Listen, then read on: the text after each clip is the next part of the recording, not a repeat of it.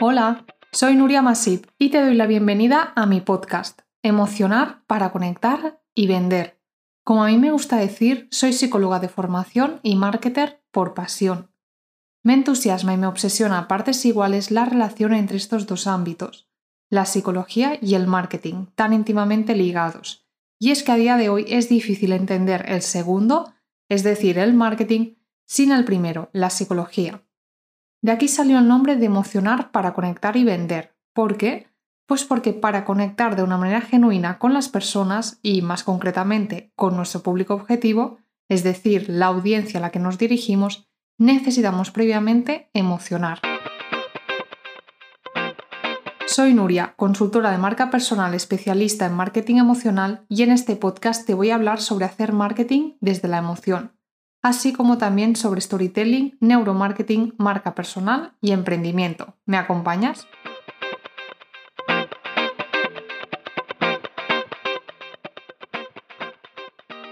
Hola, hola, ¿cómo estás? Bueno, esta es la época ideal del año para que te pares a planificar tu contenido. ¿Qué te voy a contar, no? Diciembre. Durante todo el año, en general, vamos como pollos sin cabeza y más con el tema del contenido. Frases como no me da la vida las tenemos siempre en boca y nos las repetimos constantemente. Sé que muchas personas se plantan un lunes con ansiedad porque no tienen nada preparado para esa semana, pero se quieren forzar a publicar.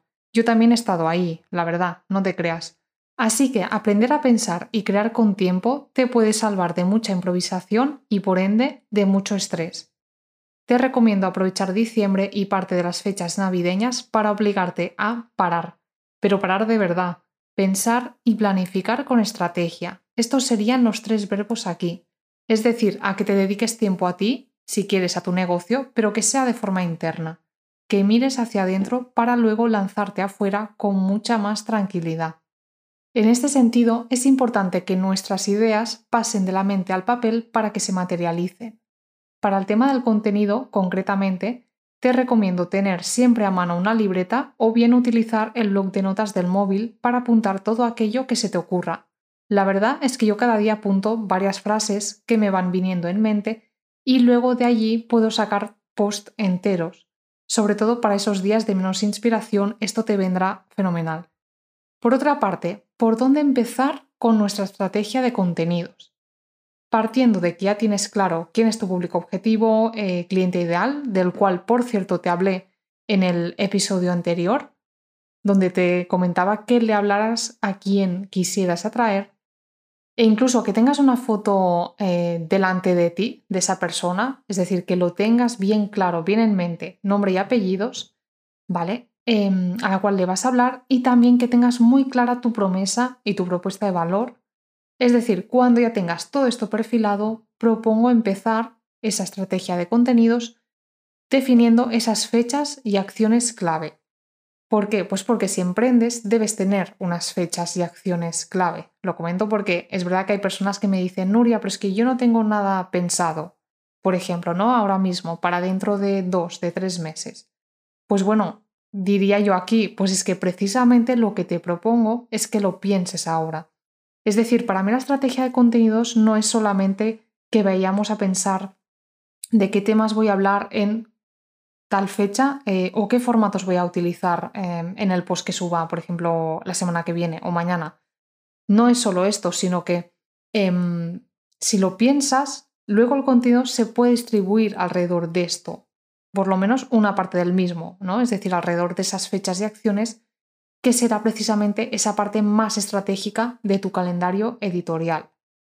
Y me explico, en cuanto a las fechas, me refiero a eh, días mundiales, internacionales, etcétera, de tu sector o bien que tengan relación con aquello, en definitiva, a lo que tú te dedicas o que, pues bueno, de alguna forma te afecten por lo que sea, ¿no?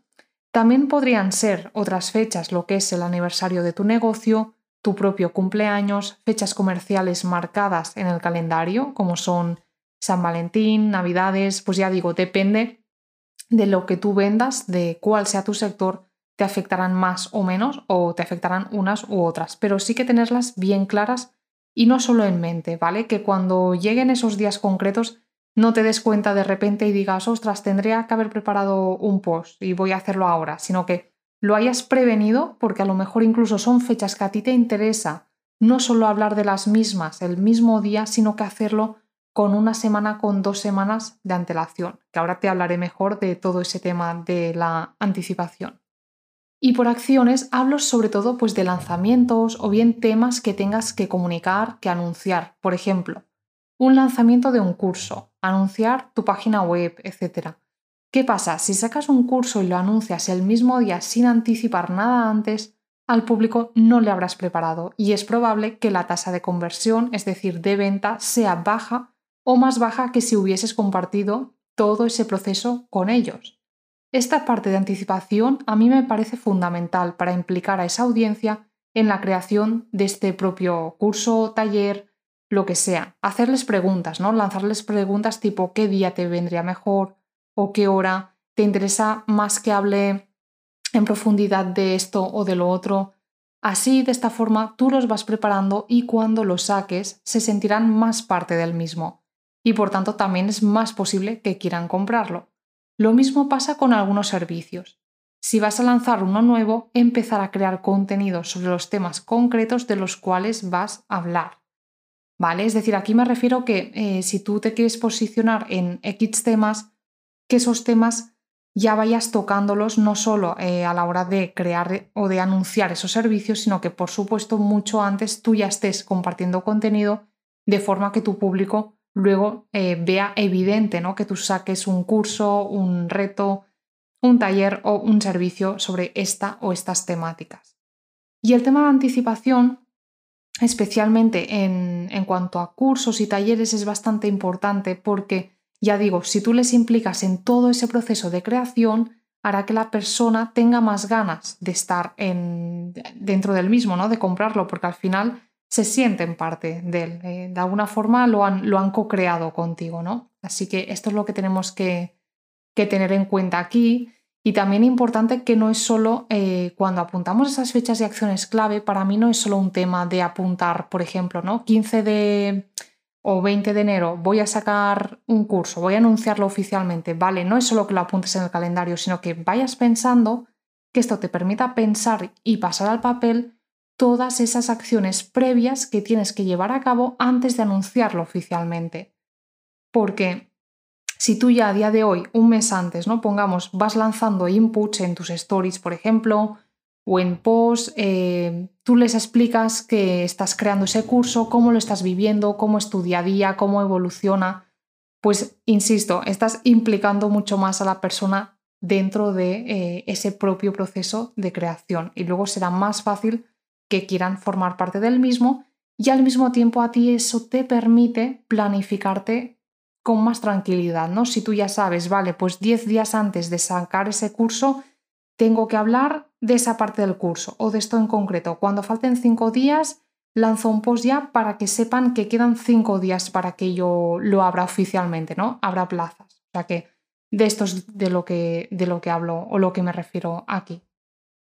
Por otra parte, siguiendo con esa estrategia de contenidos, también tendremos que eh, pensar en aquellos canales digitales en los que vamos a publicar de manera consistente porque una cosa es tener presencia en un canal o en una red social y otra es publicar de manera constante en el mismo y estar pues bastante activo.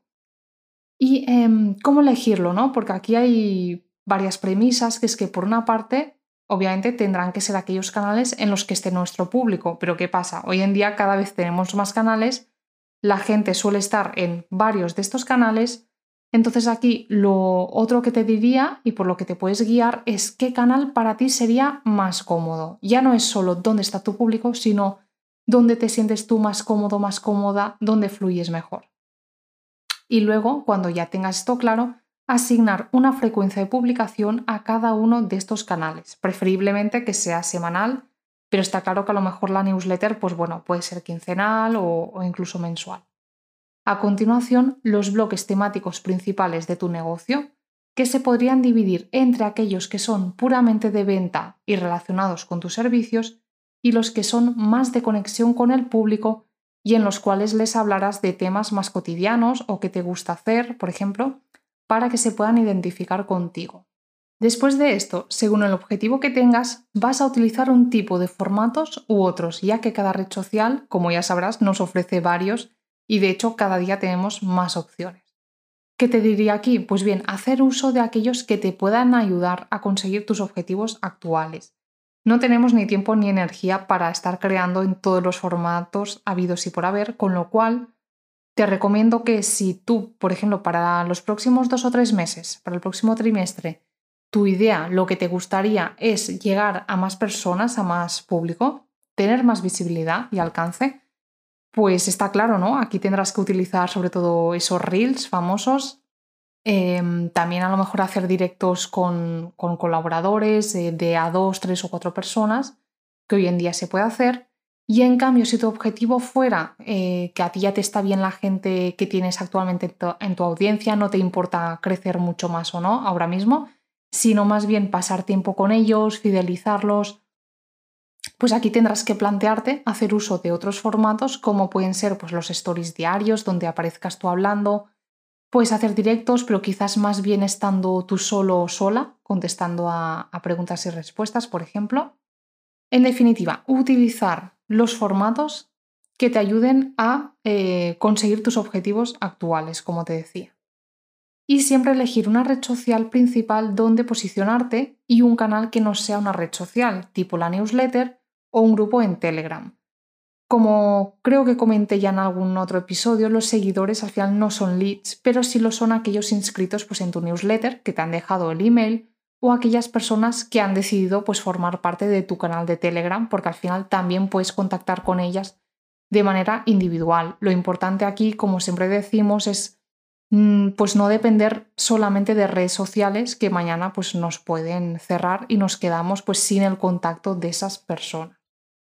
Por último, no te olvides de los distintos tipos de contenido que puedes compartir, que son de tipo educativo, inspiracional, promocional o de entretenimiento. Puedes empezar preguntando a tu audiencia qué contenido les interesa más ver en tu perfil y les facilitas un cuestionario para votar. Cuestionario de cuatro opciones en, Stories, esto funciona muy bien, con cuatro temas eh, de los cuales formen parte de, esos, de esas temáticas que tú tienes en relación con aquello que vendes, con tus servicios, y que por tanto también van a ser de las que hables en tus contenidos, pero puedes dejar que tu público elija pues, em, qué temas concretos les interesan más ahora mismo y, por ejemplo, empezar el año hablando de la temática que sea eh, pues la más votada. A la hora de crear, no te olvides de las famosas llamadas a la acción o las call to action para invitar al lector a llevar a cabo una acción concreta al final de tu, de tu post, eh, que puede ser pues, que comente ese post, esa publicación, que te diga qué le ha parecido, que se dirija al link de tu biografía, que se apunte a tu newsletter, que reserve una sesión gratuita, lo que sea. O comentar, por ejemplo, que te quedan solo dos plazas de tu programa o de tu curso. Lo que sea, ¿no? Pero aunque para nosotros pueda resultar evidente esto, tenemos que ponérselo fácil a quien está al otro lado, porque no siempre lo es. Eh, puede parecer que está claro que si yo te estoy hablando todo el rato de una temática y al final te comento que eh, a lo mejor pues tengo un servicio en relación a la misma o he sacado un reto, un training, pues parece que sea evidente que te, puedes apuntar, pero no todo el mundo lo va a entender así, así que no cuesta nada decir, pues si quieres más información, eh, háblame por mensaje privado, dirígete al link de la bio, lo que sea. Bueno, eh, esto sería una versión muy resumida de lo que es crear una estrategia de contenidos que he intentado pues eh, englobar aquí. Pero para cualquier duda o si necesitas ayuda para crear la tuya, ya sabes que me puedes encontrar en Instagram como Nuria Masip M o en LinkedIn por mi nombre. Espero que este episodio te haya resultado útil y sobre todo que te pongas manos a la obra con tu estrategia de contenidos para empezar 2022 con un mínimo de acciones, de fechas y contenido ya preparado e incluso que lo puedas dejar programado y que puedas dedicarle realmente menos horas y más horas a lo que realmente sí que lo requiere en cuanto a tu negocio. Muchas gracias y por mi parte nos escuchamos la próxima semana. Un abrazo.